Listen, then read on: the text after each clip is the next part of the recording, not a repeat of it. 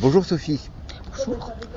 Auteur, correctrice, traductrice, lectrice et architecte, et uniquement 24 heures dans la journée Oui, c'est terrible. Et 24 heures et encore sans compter les heures de sommeil que je zappe fréquemment car le sommeil est une perte de temps. Pourtant, tu as un projet presque secret. Devenir la reine, voire l'impératrice de l'univers. Complètement. Si ça pourrait fonctionner sur les humains, je ne suis pas sûr de la soumission des chats.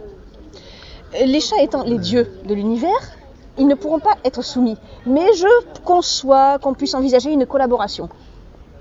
Je vois que tu as encore tes mains. As-tu enfin appris à bricoler On va dire que je camoufle des cicatrices. Et cette maison à l'avance Euh, pff, oui, mais non, on est en procès avec notre couvreur. donc c'est- on est en stand-by, mais la maison est habitable. Chauffée, éclairée, c'est agréable. Surtout en Bretagne où il ne fait pas si chaud. Exactement, surtout l'hiver aussi.